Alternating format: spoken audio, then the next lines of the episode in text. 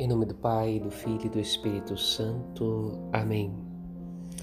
A liturgia desta quarta-feira do tempo comum ressalta a importância do testemunho da fé por parte daqueles que se tornam discípulos do reino dos céus.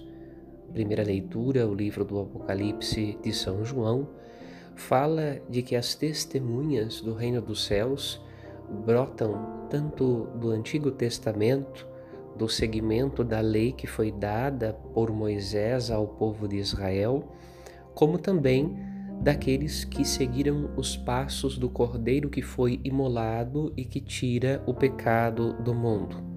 É um povo imenso, de toda a tribo, raça e nação, de ambos momentos da história da salvação, do Antigo Testamento e do Novo, da Antiga Aliança e da Nova, que testemunham que Deus habita no meio deles.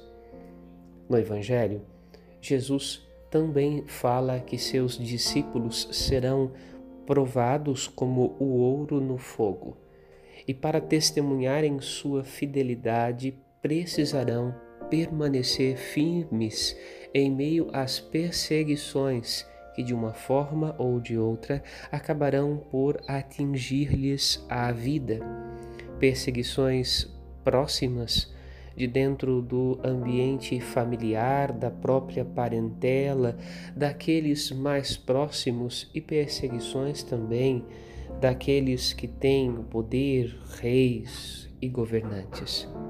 De uma forma ou de outra, todos são chamados ao caminho do seguimento de Cristo e também são chamados a testemunhar que Deus habita no meio deles. É permanecendo firmes que todos alcançarão a salvação.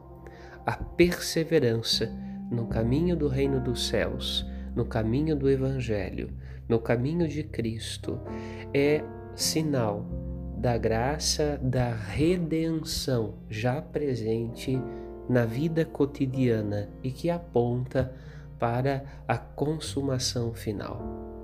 Amém.